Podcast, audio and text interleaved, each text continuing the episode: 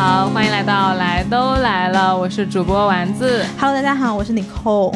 Nicole 今天特别虚，我真的是特别难受。就大家听上次 Celine 录的那一期，其实是我阳阳康之后录的第一期节目。嗯那一天我感觉还 OK，嗯因为就是五一期间嘛，我在家躺了大概六七天吧，然后每天反正也没有什么人找我，因为那个时候大家都在休假，嗯不是在外面玩，就是回家了，所以整个工作的速度就是工作的节奏也是零，也没有人打扰我，所以的非常的清静，就宛如住在庙里面一样。嗯，然后我养好了之后，才那天跑到你家去录了一期这么重工的节目。你就觉得你刚被放出来，我的能量要释放一下。对的，我那天能量是满满的，因为我去找你录的时候，我跟你说，我说今天可以录 Celine 了，因为其实那个稿子我写好了很久很久，嗯，就那稿子差不多前前后后有一万两千多字，但是为什么我们一直没有录呢？嗯因为就是它跟金庸系列还不一样，因为金庸很多是情感跟情节。嗯其实你通过自己想象啊，或者是你把自己脑子里面的这些想情感调动起来之后，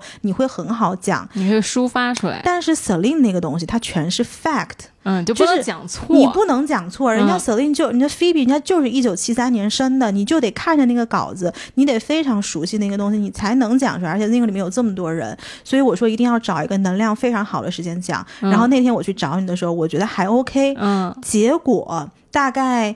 后面我就去就去工作了嘛，然嗯后上上了班之后呢，然后又 Podfest。如果那天大家有 Podfest 见到我的人，应该知道我整个就是没精神，哎，对，所有的朋友找过来打招呼，第一句话就说：“尼寇，你还好吗？”我遇到 好几个听友，人家就是那种非常高兴，从后面叫住我，然后结果我转过身来，别人第一句话就是：“ 你还好吗？你好了吗？”然后可能人家本来是想说：“哇，尼寇！”然后说：“你看我哦，你好了吗？”然后我就跟他说：“啊，我没有，我现在其实特别难受。”然后其实那天我 Podfest 回家之后就发烧了。哦，嗯我今天来的路上还在跟我们的共友说，他说他那天遇到你就觉得你整个人特虚。特别虚，我说我现在叫你叫黛玉，真的然后黛玉，然后 关键他说我，他说你觉得，他说他觉得你不像黛玉，他说怎么的也是个湘云。啊，但是我觉得你那期 Celine 啊录的很好，好到什么程度了？就大家觉得我们恰饭了，你知道吗？对啊，就大家觉得那是一期推广，我就是万万没有想到。我也是万万没有想到。嗯，如果那个真的是一期推广，那可不是来都来了出息了，那是播客出息了。真的是，嗯，但我还看到很多就是听友在那儿就喊你做一期系列，嗯嗯，我觉得嗯，后面应该会有，因为其实这个这些节目之前我跟丸子也讨论过嘛，因为我们可能日常生活中看到很多不错的品牌，然后这些品牌光鲜亮丽走在最前面，不管是我们在上海也好，北京也好，你看到这些大字报，看到这些所有的宣传的画册，但实际上。大家能看到这些背后是有很多有非常有才华的设计师，然后以及非常有魄力的这个管理团队，然后他们共同的努力来把这些品牌推到了前面。所以我觉得，我想做一个系列是可以让这些背后的人走在更前面的。嗯，就是那些幕后的心血。是的，那那一期 Celine 啊，我觉得他他呈现出来的都是过往你给我花过的钱 和有过的爱，是的，对是的，不是一期就是当然了，如果有推广是更好的。对，它完全不是一个就是商务导向的东西嘛。对，是的，对然后我们我今天想跟大家就是分享一下这上周 Podfest 和之前的一些我的体验。其实我那个时候定了就是要去 Podfest 上分享的时候，我就跟你扣说，我说我好紧张。嗯你当时没说，你当时哪儿说了？我当时跟你说，我说啊，嗯我要是上去，我会手脚不知道往哪里摆。嗯但是呢，我又觉得这是一个挺值得分享的时刻，嗯就还是想去那个，还是想想去讲一下的。但是我自从知道我要上去就是发言之后，我就变得特别的紧张，嗯 为期可能有半个月的时间，嗯我都很紧张，有很多种紧张的情绪，什么。有很多人盯着你啊，然后你长得不是很漂亮啊，或者你最近长胖了呀，然后你会不会不知道说什么话呀？就巴拉巴拉的，我就有很多那种不知道要怎么样表表达我自己的那种焦虑感。后来我就给我自己整一个方法，我就想说，那我就运动，嗯，就是我就让我自己看你怎么想到这个方法呢？我非常想问你。就这两个事情看上去他们是毫不搭边的，搭边的搭边的。比如说，如果我上台，我非常紧张，我会在家疯狂背这个稿子，或者是我会拉着很多人出来练习。嗯然后你说我上台非常紧张，我去运动一下。因，为我上台紧张有很多个 part，而最怕最我觉得我自己最焦虑的是我的外貌焦虑。啊，就我觉得我胖了，然后我本身也不是特别漂亮的人，所以我就会觉得我被大家看到了是一件很紧张的事情。因为因为平时在做播客的时候，你比如说你不洗头，你怎么着，它是一个非常安全的音频领域，嗯，大家都看不到你的形象的。嗯但是你要到台上去，因为我没有那个公众出现在公众视野的经验，我就我们有啊，我们直播嘞。我要，但是没有那种，就是你整个人坐在那里，然后下面很多很多人看着你的那种感觉。哎，直播我也很紧张的啦，就上次直播我也非常紧张，就我就总体来说我就很紧张，然后我就想说，那我就运动，虽然可能短期运动对我来说。不，它不会对你产生一个特别大的影响，但是对我来说是一个心理上的安慰。我一个二十几年从来不运动的人，我就天天在家里面，每天早上七点之前就起来了，六、点半我就醒了，醒了我就开始跟着帕梅拉做各种各样的运动，什么肩颈的啦、腹部的啦、腿的啦之类的。然后晚上有时间我就再做一次，没有时间我就不做了，但我早上都做。然后就这样我就持续了可能半个月。几乎每天都做，然后在这个做的过程中，我就很快乐。就我就想说，它是一个很大的成就感，因为我为了一件事情，因为这件事情本身很焦虑，就跟你期末考试了，你要去准备考试，你就每天就是像你说的背稿子一样。我觉得运动对我来说，就是我在非常积极的为这件事情做准备。我做了我能做的，那我也做是一个非常大的改变，我就心里很有成就感。然后我想说，OK，这个事儿我已经努力过了。嗯，嗯，然后具体结果怎么样，反正我努力了。我觉得人有的时候在面对焦虑的时候，他就是想要去做点事儿。对至于这个事儿他有没有成果也不好说，对但反正我做了。反正我努力了啊。你知道那个时候，就是我们当时不是拍 A G 的广告嘛？嗯我之前第一次做就是脸部的这种，就是带有光电效果的提拉的，因为那个时候我做的是 Photona，嗯对。然后我前段时间打超声刀嘛，就之前在节目里面也讲过，我当时为什么去做 Photona，就是因为要上镜。啊，而在那个阶段，我们是真的没有在任何的、呃就没有拍过广告，其实到现在也只拍过那一个广告，对嗯吧？然后我当时第一次想到这么多人要拿着摄像机怼我的时候，我是很紧张的。然后我我也不知道怎么去改变，然后我想说那不是医美嘛，那就随便挑一个呗。嗯但其实到后面我去了解到更多的时候，因为那是一个非常仓促的决定，嗯所以我后来才知道，其实 Photona 在对于我的眼部的条件来说，并不是一个最好的选项。哦是吗？最对，不是一个最好的选项。但是我觉得在那个阶段去做 Photona 对我的意义就是，它让我感觉我后面上镜会变得更好的状态，所以它也缓解了我的焦虑。哎，你觉不觉得就是人在就是着急的时候，或者说焦虑的时候，你就是会一定程度上抓瞎，抓瞎，非常抓瞎。就是你会做一些无效甚至是增伤的动作。对，对，然后它可其实有的时候是会，呃，给你的结果可能会添乱，甚至是有一些就是带来更多的耗能和麻烦的。我我一个最好的例子就是大概四五年前的时候，有一次我在职场上有一个危机，然后呢，我的朋友也有一个职场危机，嗯然后结果我俩当时想到一个什么事儿，我们就开个公司吧。就是我们当时公司开出来了，后面还真开出来了。然后呢，开完了之后，就是因为认识相呃，就是认识这个渠道的朋友嘛，所以那个经营范围写的特别的全。然后写全了之后，后来我跟我朋友拿到那个营业执照，我说我俩要干啥呀？然后他后来我朋友看着我，他说我他也不知道，我说我也不知道，我说嗯那我们俩当时为啥开这公司啊？嗯他说可能是因为那段时间我们都有一点不知道职场上怎么去处理这个事情。嗯，所以就是说，有的时候你为了去对抗自己的焦虑，会选择一些真的非常抓瞎的事情来解决。可是到后面，我们去每一年去处理这个公司的税务，然后每一年去那个去后到后面最后的注销，其实是给我们增添了很多很多麻烦的。嗯，而且人在紧张着急的时候，你还会去 push 别人。嗯，我就记得我们曾经有一段时间播客的时候很忙的时候，然后越忙我就会越就是着急，然后我就 push 我们工作室所有人，嗯就盯就是比如说呃我们的刊例怎么样了，然后我们的设计图怎么样了，对然后巴拉巴拉，就你就觉得。我都这么着急了，为什么身边的人不着急？我要嗯所有的人跟我一样着急。对，对而且是你要把你这些心里面对于工作室，比如说所有的东西不确定，你必须让它现在落地，就是你落一个，你心里感觉好一点；落一个，心里感觉好一点。对，但是我已经成长了一点，嗯所以我没有再去 push 别人。我着急的时候，我就自己运动。嗯 因为我就记得，就前两期不是跟姥爷一块串台吗？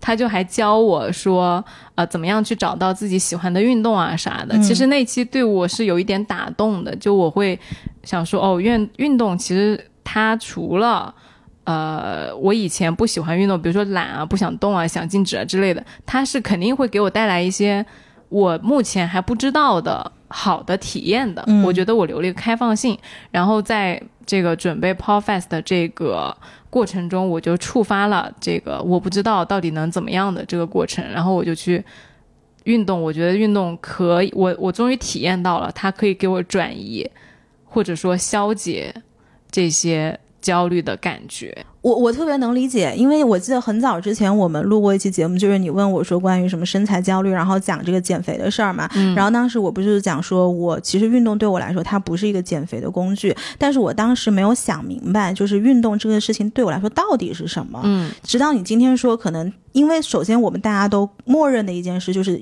但凡你去运动了，你人是会变得更好的。对，所以，当你去做一件，你知道你投入了这么长的时间去做一件好的事儿的时候，你自己心态上是更加轻松的。对，这个有点像什么？就像我最近，我最近一直频繁频繁的跑医院，啊，就是我虽然阳康了。但有一堆后遗症，就我也不知道为什么。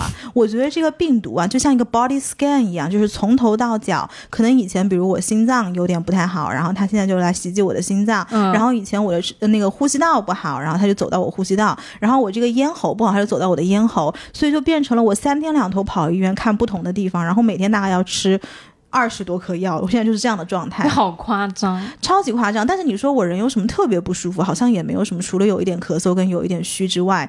但是呢，你知道以我这种状态，很多人他是不愿意去医院的，我就是那个不喜欢去医院的人，其实我小毛病超多的。因为我最近经常跟人家聊嘛，就是最近大家看到我都会问怎么了，然后就会聊到一些大家去就医的这种经历嘛。然后我就发现身边很多人他是很抗拒走进医院的。第一个原因是他不知道走进医院之后医生要跟他讲什么，就是我到底有什么问题，嗯，他不愿意去面对这个。然后第二个就是可能医院人很多，对对。对然后我通常都会跟人家讲，你不会觉得你但凡从医院走出来，你是一个更好的人吗？对其实我是出于这个点，我特别喜欢去医院。包括我当时阳康完了之后，我是主动去，大家知道吗？上海这些医院里面有一个科室叫做呃新冠康复科。然后它就是处理你所有的这些新冠的后遗症的。啊，然后我当时根本不知道，我是挂号的时候才看到有这个科室的。然后后来我去了之后，我就找医生，把我呃刚刚阳完的这个状态跟他说嘛。然后医生就说：“他说你有哪儿特别不舒服嘛？”嗯，我说：“我说我只是觉得特别虚，然后很容易累，然后一直出虚汗啊什么东西的。”他说呢，这个其实是阳完的之后的一个正常的反应，嗯因为我当时去的时候，我其他这些症状还没有出来。嗯然后他就说：“要不你就抽一个血。”然后我说：“行。”然后我还问他说：“要不要做 CT？” 因为不是很多人就是发烧会烧到后面，呃，就是肺部会有一点这种阴影什么的嘛。嗯然后医生说，其实我没有症状是没有必要的，嗯就是我永远走进医院是那个会要求对方去给我很多检查的那个人，然后就有点像那种老老头、老大爷、老太太，对对你知道吗？就是可能我也没什么大问题，但是我就必须要确认，你就你那报告你得给我拿在前面，你就告诉我今天没事儿，我是这种人。所以他后来给你开 CT 了吗？他没有给我开 CT，、哦因为他说你也没有什么特别大的事儿，而像这种三甲医院，他 CT 其实是要排的，然后也要等很久，并且你嗯没有什么特别大的事儿，你就不要占用这种医医疗资源了。哦，嗯就其实你我也是那个不喜欢去去医院的人，我就是因为麻烦嗯啊。但是我我理解你说的那个从医院出来会更好，因为我有几次。被迫不得不去医院的情况，我去完之后，其实我也真的很开心。对呀、就我去医院是开心的，但是因为它太麻烦了，这个就跟我运动一样，就我知道运动呃是健康的啊，巴拉巴拉，嗯但是我就是哎，我就想禁止。嗯然后直到就是你有一些被迫的原因，你不得不运动。其实运动对我来说就是一个工具，就当我不好的时候，当我有需要的时候，我才会去选择的去用它的一个事情，这个运动对很多人来说都是这个，是吧？对，对就我觉得可能哎，我以为很多人是发自内心的热爱运动，但是你运动到后面，你就会变成发自内心的热爱了。嗯，就你是发自内心的热爱吗？我现在是发自内心的热爱，我一开始也是，啊，对呀、对我就是喜欢这个东西。对呀、就是我觉得，嗯，有很多人是像你这样子的，但是你觉得这个跟谈恋爱是一样的，有一些男的你是一上来就特别喜欢的，然后有一些人你会发现一开始我是特别需要他，但是你跟他处的时候，你就会发现原来这个就是我喜欢的人的样子。人都是就是人跟事儿都是哦相互调整的，哦，对，因为我我运动是我一个一直都没有坚持下来的事情。嗯我想到可能好好几年前，我有一次失恋，就特别特别难受。嗯，然后呢，那个时候就是其他啥事都干不了，就是你没有那个能量去做任何的，比如说学习啊，或者是啊、社交啊之类的。你每天就我那个时候只想每天躺在家里面，嗯啥事儿不干，嗯但是我会干一件事，就是去做瑜伽。嗯然后那个时候我特别难受，不知道该干啥的时候，就啥其他事儿都不干，我就去做瑜伽，嗯然后导致那一段时间是我本人活到这么大以来最瘦的时候，身材最好的时候，就力量感最强的时候。嗯。嗯，而且就是你运动完了之后，它会给你一些能量再导进来。它嗯不是说什么你心态上好像占据了就分呃转移了你焦虑的那个焦点，是当你运动完了之后，你真的会人体分泌很多东西，让你更加开阔。是的，就是你会不知道为什么你就是开心了。嗯，是的，是的。是但这个真的就坚持不下来，嗯所以其实运动对我来说是有一个双重的快乐，就是因为。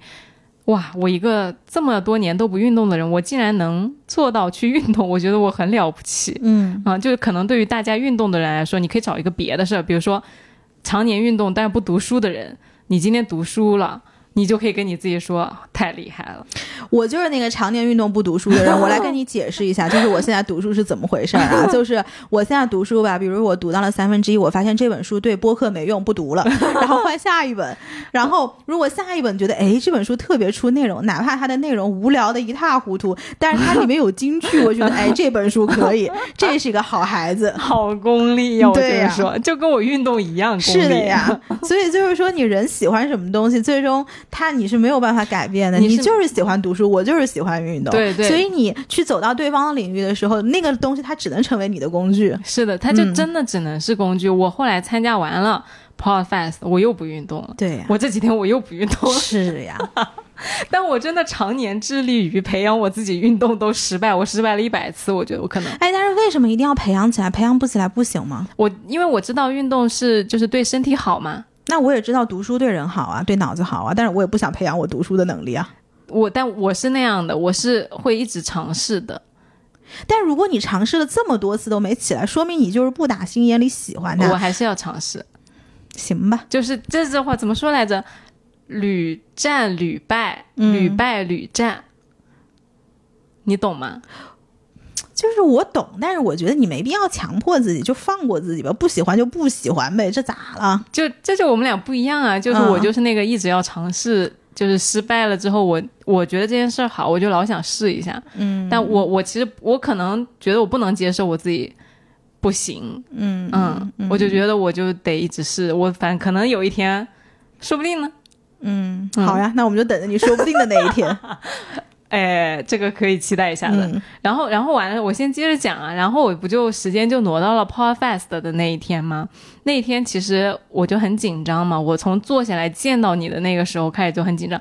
那个时候尼寇特神，他拿了一个测心率的东西，哎，这不是我，不是我特深，这是我现在救命的东西，好吗？我跟你说，我长这么大，我 never 测过我的心率，我从来不知道我心率多少。嗯，然后那一天他一给我测一百一百多，那天不是单纯跟你测，就是大家可能没有见到我们 Podfest 开始之前，我们大家在干嘛？就是我跟丸子，然后还有那个姥爷，然后还有、呃大老师大老师，嗯然后还有优，还有霹雳，还有那个还还反正还有两个人，还有猛哥，嗯对，反正一群人坐那儿，然后大家在那儿聊嘛。然后你知道，以我的个性就是那种，哎呀，跟所有的人说，哎呀，我今天不舒服。嗯那天基本上整个播客圈都知道我不舒服。对对对的，然后后来呢，大家就开始聊嘛，就说你怎么样啊什么的。然后我们吃完饭之后，我就从包里掏出来一个 夹在手指上的，大家看过那个东西吗？就是你血在氧仪是不是？你在美剧里面看到那种躺在呃。叫什么临终关怀的那个床上，然后他手上不都会夹一个东西吗？就是就是我带的就是那个东西，就是夹在手上的那个夹子。嗯然后呢，上面是血氧，下面是心跳。嗯，然后我反正吃完了没事儿嘛，然后我就把那个东西掏出来，就给所有的人测一圈。对我那个时候我还不想测，因为我知道我肯定数数据很高，啊，你为什么知道你数据很高因为我紧张，心跳肯定快。啊、但是我那个时候就没有主动要求测，是你说，哎，你也来测一下。是我给所有人都测了，就是这一圈坐着的人，每一个人都得手指夹一下。然后当时猛哥坐我对面嘛，猛哥也特别不想测，然后我就直接把他手指给拿上来怼上来。他说：“ 我说我说你也测。”他说：“好好好，我也测，我也测。”所以就是那天那一桌的人，每个人的心率跟血氧，我现在脑子里面都有数据。我各家粉丝可以来问我要，我就记得悠悠是那个就是特别稳定的那个人，正常、对最吧？健康的那个。因为他数值好像是八十多，哎，你别抱人家是不是？人家但是人家人家正常是好的，他挺健康的，对吧？那你这么说，剩下的人都不健康是吗？是，反正我知道我不健康，就我那天是一百多，一百几我给忘了一。百零几，一百零四，一百零几，然后我我就知道我是心跳快嘛，嗯然后然后直到我下午很后面的时候，在那里候场，我还在跟姥爷说，我说我待会儿。呃，要上台了，我就紧张。然后我还跟尼寇说，因为尼寇那天本来坐在后面，嗯我跟尼寇说我紧张，尼寇说那怎么办呢？嗯我坐到你边上来嘛。嗯 然后我当时你不是说那我坐到你你旁边来吗？嗯，然后我其实当时心里想的是，你坐到我旁边来也没有用啊。我当时说的是，我坐到你旁边来，不行，你把话丢下来。我其实没懂我怎么把话丢下来，你知道吧？就是你当时不是说那些什么，你你的标题叫什么什么？假设我接受评论区所有评论是吧？啊，对。然后中间不是有一段说我怎么着的嘛？然后嗯你要是实在不行，你就说，哎，你后是吧？啊，你对，哦哦，那你哦觉得大老师跟杨毅会不接吗？肯定会接的呀。哦，对对对，但我那个时候没有 get 到这一点，嗯我就就是说你就坐下来，我那个时刻就有一种妈妈要看小朋友幼儿园上台演就是表演了，完了之后妈妈坐到前面来的那种感觉。对，那天我一直被大家 亏说我是我很像妈妈，就是因为 你跟包浆浩都是嘉宾，嗯然后就是你知道吧，这个播客圈呢，就是阶这个等级啊，阶级分明啊，如此分明的一个地方啊，就是大家哎，拍照的时候。搞得大家真的以为其实你口开玩笑的啊。啊，我开玩笑的，开玩笑的。然后就是大家在拍照的时候，是所有的嘉宾在那儿拍照。嗯然后一开始我在旁边跟 Cici 跟 Steve 在聊天嘛，然后结果我看你们拍照，我就进去看了一眼，不看不知道，一看哇，我实在是没忍住，大喊了一句：“哎，包浆浩丸子，你们俩怎么站这么远啊？” 然后 Cici 在我旁边，就是 Steve 的太太 C 总在我旁边，他说：“你别 Q 人家这么多人。”对呀，就是你有一种那两个小朋友说，哎，你给我往中间站，你站近点儿，对你笑一下，你那红领巾没摆正，你就那种感觉。你你跟包浆浩中间可以再站一个人，我跟你说，大家如果有照片的，我跟你可以给我找一下。紧张，你知道吧？就是紧张。然后包浆浩嘛，两个手好像是放背后的，你的手好像也是放背后的，就是大家都这么熟了，不能站近一点，然后稍微亲密一点嘛我。就是紧张，我跟你说，哎呀，包我真的浆浩是，就然后然后完了之后，我我站在前面看你们那一个画面，就你跟包浆浩中间是断层的，你知道吧？所以为什么我实在是忍不住，人家前面的嘉宾都是特挨的特紧，然后你们左边的嘉宾也挨特紧，然后我一看，你们俩不是最熟的人吗？怎么站这么远啊，两个人？就有一种刚吵完架的感觉。对呀没有，其实没有，我都不觉得我们俩远，我到现在都不觉得我们俩远。反正我当时在下面看了，我实在是没忍住，然后呃尼寇妈妈就是，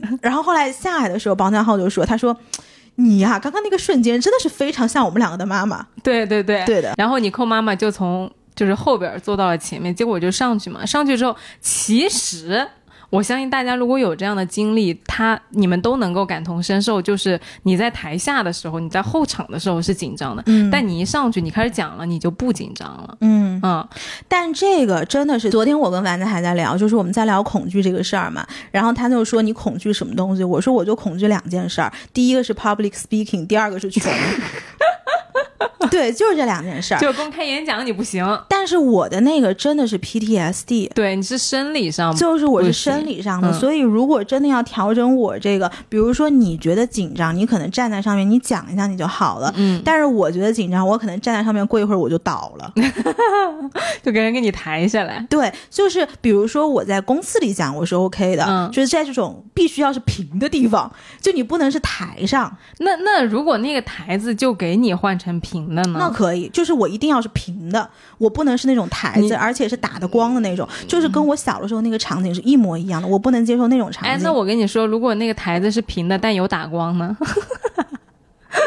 我们讨论的好细节哦，我不知道哎，我不知道，但是我但是我觉得你当时讲的一个点非常好，你就说，如果你真的能克服这个东西的话，以后你的人生就是特别宽阔的，因为你没有东西可以恐惧了呀。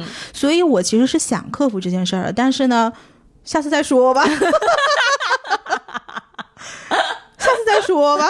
对，我就跟你说啊，然后我然后我上去讲的时候，我就不太紧张了嘛，下来之后，其实我整个体验会好很多，我就会松一大口气。然后我真的觉得那一整个体验让我变开阔了一点，嗯，就是我不太害怕了，因为其实第二天我又去参加了 Steve 一个线下活动，那个场要小一点，然后那个场很安全，因为那天是有三个嘉宾，就包括他自己在内在分享，下面台下坐的呃听众和观众都特别的友善，嗯，所以那个场本身很好，我必须说。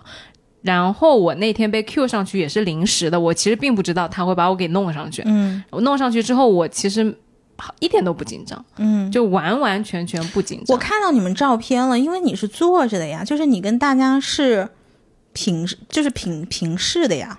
对，但它是有一个台子的。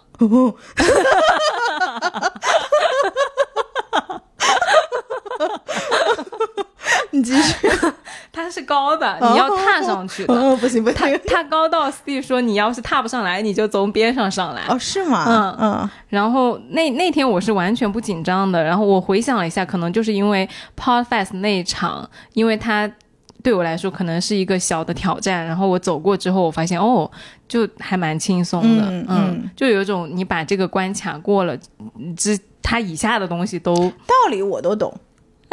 但是你就是上不去那个台，我就是下次有平地我可以去。哎，下次这样，比如说有那种活动啊，人家所有人都站在台上讲，我说你们等一下，我在旁边讲。哎，有一些场子它就是平地的，是可以的。但是但是别人找我们之前不会跟我们说，今天我们的场子是平地的，人家谁知道这个台的女主播有这个毛病呢？你就去 check 一下，你在上台之前，就像我们这次活动，我在。确认我要去讲之前，我们不是问了大老师一个问题，就是我们是站着讲还是坐着讲吗？对对吧？因为我的点是，我觉得站着我更紧张，坐着我舒服一点。哦，那我反而能站着，因为我觉得站着我可以动。对啊，所以我觉得你也可以问，你说咱那场地是平的还是台子的？也，我跟你说啊，大家，哎，我如果问出这问题，人都觉得这女主播他妈有毛病吗？哎呀，人生在世，有点毛病很正常，嗯啊，没有谁是就是完完全全健康的，嗯，如果有，恭喜你，好吧？那我觉得就下次咱大家啊，如果想邀请尼寇啊出来有一个小活动，你就先确保那个台 是平的。就台有有高度的，咱一律不去啊！哎，但是我真觉得可以从源头上去把这个事儿解决。就之前不是姥姥她去催眠什么嘛？其实我还特别好奇这段经历，因为我觉得很多东西真的，如果真的是你心理层面的，比如说姥爷说他不能抽血，嗯，然后我就是不能上那个台子嘛，就这些东西，如果你从源头把它修正的话，其实你后面的路会容易很多。那你有什么是以前迈出过那一步，然后觉得特别爽的事情吗？或者说你完成了一个小的挑战，然后觉得哟好像挺轻松的。因为我在跟你分享一个我爸鼓励我的瞬间，就我不是长期在节目里面吐槽我爸，说我爸就是，呃，说我这个不行，说我那个不行，说我声音不好听，然后说我不像女孩子什么的。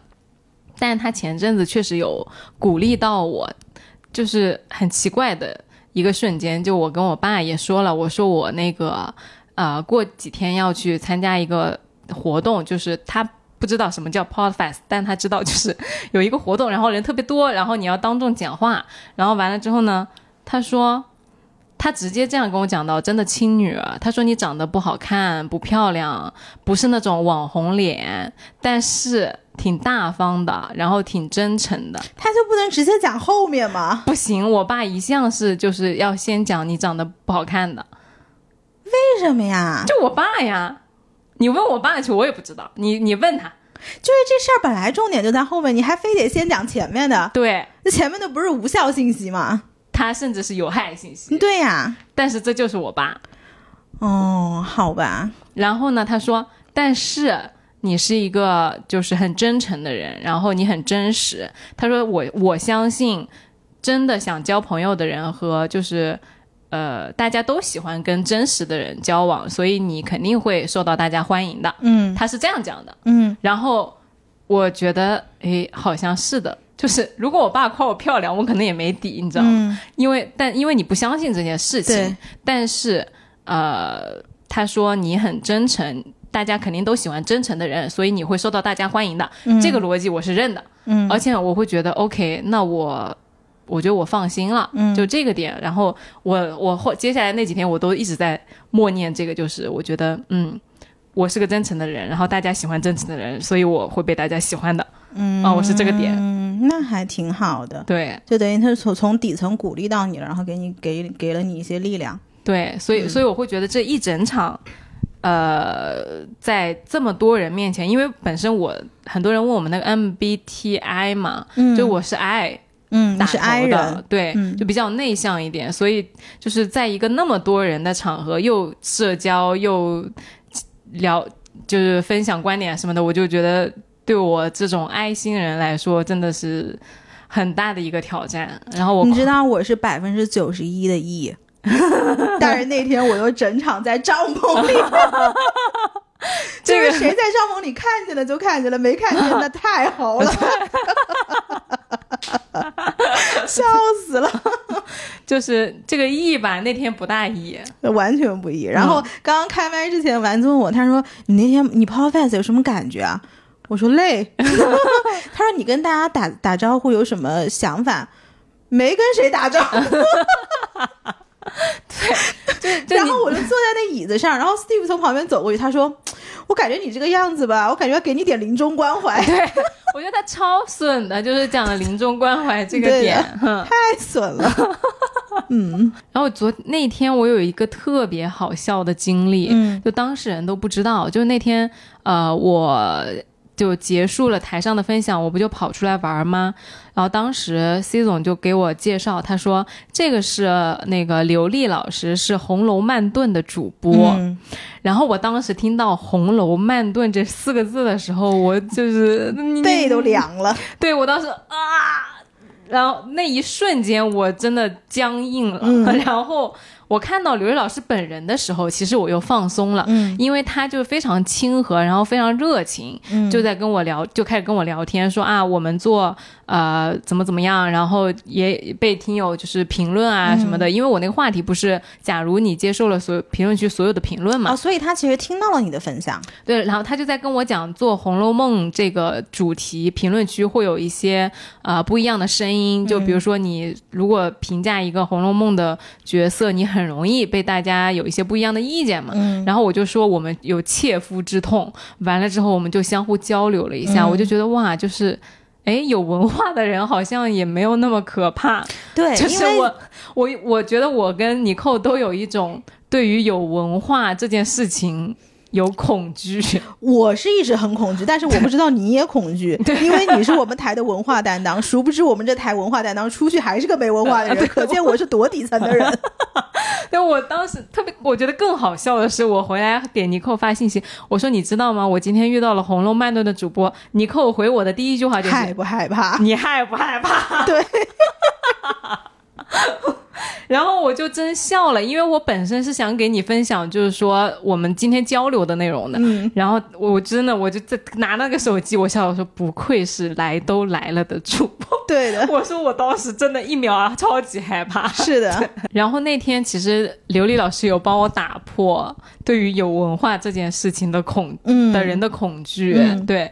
但他本人不知道，我没有跟他分享。我看到他第一秒很紧张这件事情。我有很多朋友是很喜欢听《红楼梦》的，嗯，对的。所以我我没有听过他那个台，Things 我也可能也听不懂，但是但是就是很多人跟我分享过，说那个台特别不错。嗯嗯，对，是的，是的。对，其实你这么讲，我觉得我那天真的错过了好多好开心的事情。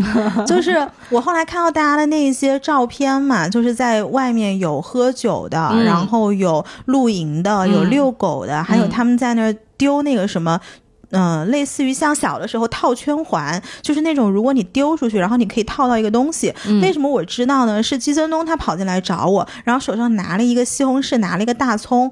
我说你干嘛呀？你为什么拿这两个东西过来？然后他就说是在他在外面玩那些东西获得的奖品，然后就一手的大葱味儿。我那天也很奇怪，他为什么手上拿了个大葱？对，然后前面又有人在唱歌，然后我们旁边又有人在跳舞，所以其实那天我。眼睛看到的外面应该是非常的热闹的，但是就是我也踏不出那个帐篷，就是说 你只能就是用目光和他们参与一下他们的活动。对对对对，是的。但是我觉得那天特别好的地方就在于，不是因为。票是有限的，所以不是每一个听友他都能进到内场。但是因为外面是这么的热闹，然后这么有人情味，这么有烟火味，大家是这么的友善，所以我觉得很多朋友反而是在场外享受了非常好的时光。就是那天我们还有一个听友，他特别好，就是嗯，因为我没有去成迪拜嘛，嗯，然后他就从迪拜带了迪拜当地的那种巧克力，然后还有那个香精。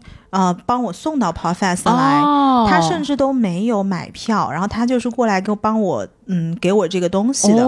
对，所以那天其实我是很感动的。哦，原来是这样。对对，之前我我在。去 Podfest 之前，有一个听友给我私信，他说，他就问我，他说丸子，你知不知道现在还有什么方法可以买到票？嗯，他说我女朋友超级喜欢你们，就是想去看你们。然后完了之后呢，我就跟他说，我说其实场外也能看，就是你不一定要有票。呃，我们会在场外的，然后他就说很开心，他说那一定要跟我们合影啊啥的，所以那天来了吗？我不知道，就拉我们合影的不是很多听友嘛，但没有一个人跟我特意说我给你发了私信，对。但我也觉得，就是那天场外其实是很流动的，大家相互之间都特别亲切。因为我记得我去年的时候啊，因为其实我今年可能会呃。更能接受和大家就是见面啊，或者是聊天，我会自然很多。我记得上一届 p o f e s t 应该前年啊，我特别紧张，就紧张到什么程度？就我觉得那个那个场我都待不下去，我就拉着李挺出去捏脚了。对呀，我记得当时我跟包厢浩坐在里面，然后你突然跑过来说我们去捏脚，然后我就哈。就是这活动一年一次，就一个下午，你那脚就非得在现在捏，就是我都没理解。其实当年，对，就那个时候，其实我不是为了捏脚，我就是为了我不待在那儿，因为我觉得待在那儿对我来说特别紧张，场内的人太多了。嗯，对。但今年我就，哎，好像我。嗯，可以可以面对这么多人了，就没有去年那样紧张了。我其实挺好的，对对，我挺开心的，因为我也觉得我是感受到了听友们的善意。就我记得有一个听友特好，他就是不是很多人跟我们一起就合影啊啥的嘛。后来他跟我们合完影之后，他没有走开，他就在旁边一直在等我们跟别人合完影之后，他就跑过来跟我说。他说：“丸子，我就是想跟你说，其实你的内容特好，然后我受到了很多鼓励。他可能有的时候有一些争议，但我希望你就是，呃，有这个信心。然后我觉得你就反正表达了一下对我的鼓励吧。然后我就觉得就是很很感动，就是有人他是知道你在做这些事情的时候不是完全的，呃，也是有。”怀疑自己的时候，或者说不那么确定的时候的，他就想说鼓励一下你啊啥的，我就觉得挺开心的。嗯嗯嗯，对，其实那天我遇到的听友也特别好，就是嗯，因为那天我没有在营业状态，说实话，嗯，很多时候当我转过头来的时候，对方我非常坦诚的跟对方讲说，我非常非常难受，就我这个人是忍不了的，就是我所有东西都写在脸上，然后对方他也会说，哦，那就。就是那你就好好休息什么，他就不会跟你占用你过多的时间，一直跟你聊，一直跟你聊这样子。所以我觉得大家其实对我们来，对我们也是很好，很体谅我们的。对，我觉得听播客的那个真的很善良，真的非常。我们每一届 Podcast 遇到的粉丝都很，遇到的听众都很善良。是的，是的。我觉得你有一点特神奇，就是是我没有的，就是你会特别坦然的说。我今天不舒服，或者说我很紧张，就是你会把你自己现在那个状态散发出来，就承认它，你知道吗？就比如说我将我我紧张的时候，我是不会很很难说我紧张的，我可能就僵在那儿，我就卡住了，然后我也不会说我现在需要帮助，或者说哎你们离我远点什么的，我都不会讲，我就卡在那里了。嗯嗯，然后我是看到你会直接讲的，就是你会说啊，我现在超级紧张，我紧张要死。我觉得哎，好哎，原来是可以讲的，就这件事情原来都不在我的选项里，就我不知道。嗯嗯嗯是我我的一个想法，就是说你把你自己真实的想法说出来，哪怕这个想法是很不堪的，那你其实是在向对方发出一个信号，就是这个时候我需要你的包容。对对，但是我原来都不知道有这个选项，我就、嗯就是学会了这件事情。对我来说，嗯我觉得这个底层可能是你对别人的期待比我对别人的期待高。哦，对，就是我会觉得我说了又怎么样，不说又怎么样，其实都不会怎么样。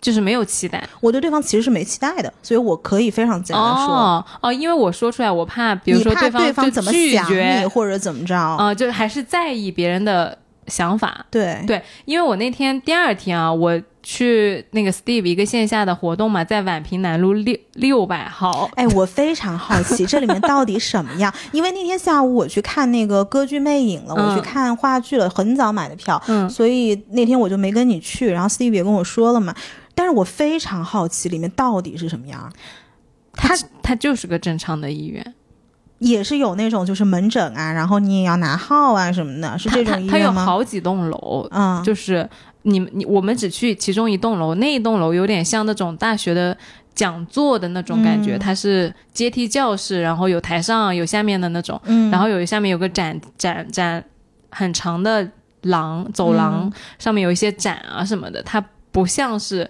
没有我们想的那种，就是很奇怪的非常 drama 的那些东西，或者说可能你看不到，反正我没看到，嗯嗯。嗯然后那天下午，呃，Steve 在上面分享关于就进食障碍的事情嘛，然后他就 cue 到我跟姥爷，就我们那天去呃参加这个活动，他说请我们俩上去一块分享一个观呃聊一聊。然后 Steve 就临场问了我一个问题，其实我当时完全没有准备的。他问我，呃，怎么去平衡，怎么去看待别人的目光。嗯我就跟他，就我当时第一个反应就我承认他人的看法对我来说是一个很大的问题，就是我会对我来说很在意这些事情，一一直都是这样子。但是我在这几年，我体验到了呃几个很多很多的感受，尤其是在我们做播客之后，你会收到不一样的评论。有很困惑的过程，就是哎，我明明是想，我是好意，我想做一个好的内容，我想对大家有帮助，为什么你要就是这样恶意对我，对，就嗯激烈、这么激烈的反对我或怎样？我其实有一段时间很困惑的，但是我后来就是我会觉得，那我首先相信我自己是善良的，我相信我的发心是想做一个帮助别人的事情，那么我就自信了。那然后第二点，那可能我的水平不够，或者说我的专业不够，因为我记得前阵子我们有一期节目下面有一个评论，呃，他就给我们评论说，我相信那个主播他是因为比如说理论水平他。有一他没有看过这本书，嗯所以他没有讲到这个东西。但是每个人都有进步的空间吧。然后我其实那那一条我特别特别认同，因为我相信专业能力是可以提升的。所以就是我那天总结临临时的，我完全之前都没想过这件事情。然后我临时我说，其实就两点，一个就是保持善良，第二个就是保持进步。这样子的话，即使就是他人的目光对我来说，只我只要做到这两点。我就可以去承受他人的目光。嗯，对，嗯我觉得这个活动特别好的一点就是，你每每一年你只要去，嗯。你都能见上这个圈子里面的一些朋友，有一些人他你可能真就一年见一次，是就是借着这个活动见一回。是，所以那天其实活动结束之后，我跟杨英老师发了一个信息，就我跟他本来是讲讲别的事儿，然后到最后他说希望你今天玩的开心，然后我就说 Podfest 每年能够这样把大家的心聚齐是一件特别不容易的事情，并且我们也特别感谢你们。嗯，对是的，是的。嗯那其实今天我们录这期节目的时候是五月十八号，之前小红书也找到我们友情，请我们帮一个忙。他们五月二十五到六月二十五号期间有一个活动，叫做寻找最小单位的确定性。所以如果在这个期间内，大家打开小红书搜索确定性，发现我们日常生活中忽视的来自家附近三公里的确定性，并且带话题。我的确定性发布笔记，则有机会获得小红书专属确定性的周边。那我们也会在本期的这个留言中选出五位来送出他们这次的周边。所以大家如果想要这个周边的话，可以在评论区跟我们留言互动，然后到时候我们会请小红书的同事来帮大家送出这次的礼品。其实小红书在跟我们说它有一个活动叫做“寻找最小单位的确定性”这个话题的时候啊，嗯我当时脑子里冒出来的就是我那天在 Steve 线下活动说的那两句话，嗯就是保持善良，保持进步。这个就是我自己的最小确定性，嗯因为就像你说的，我也不确定，我甚至不确定我讲说我很紧张，对面的人会给我回出什么话来。对，所以其实我对于外部世界，就是我觉得外面太危险了。嗯就我只我对我自己只有我自己保持善良，保持确定才是能够稳住你对自己基本盘的一个，东西。是我的确定性。嗯对。那今天可能大家会听到，我觉得是来都来了，有史以来你扣就是能量最低的一期节目，是吗？我觉得不是，不是我觉得是上次那个沮丧的时候是能量最低的，哦哦，但这次是最虚的。最虚的。对，对，因为在录之前，我甚至给尼寇那个血氧仪拍一张照片，嗯，就说他说你快点录，不然的话我我待会儿要猝死了。对就我这就是来都来了最后一期。对，嗯哎，其实我们来都来了，最后一期是有一个重磅的，但是我现在不能给大家说。对，就因为你不知道哪个时候才会录最后一期，是的，是的，嗯但是如果真的有最后一期，会是非常精彩的最后一期。没错，对，就最后一期的主题我们老早就想好了，在我们大概第十期的时候我们就想好了。就是一想到这个话题我就想笑，但是这个秘密不能跟大家说。是的，是的，所以最后还是欢迎大家收听《来都来了》，你可以在小宇宙、网易云音乐、荔枝 FM、苹果 Podcast、Spotify 等各大平台找到我们，也欢迎你在评论区跟我们互动，不要忘记来问我们要那个小红书的周边哦。就这样喽，拜拜。拜拜，希望你今天也开心。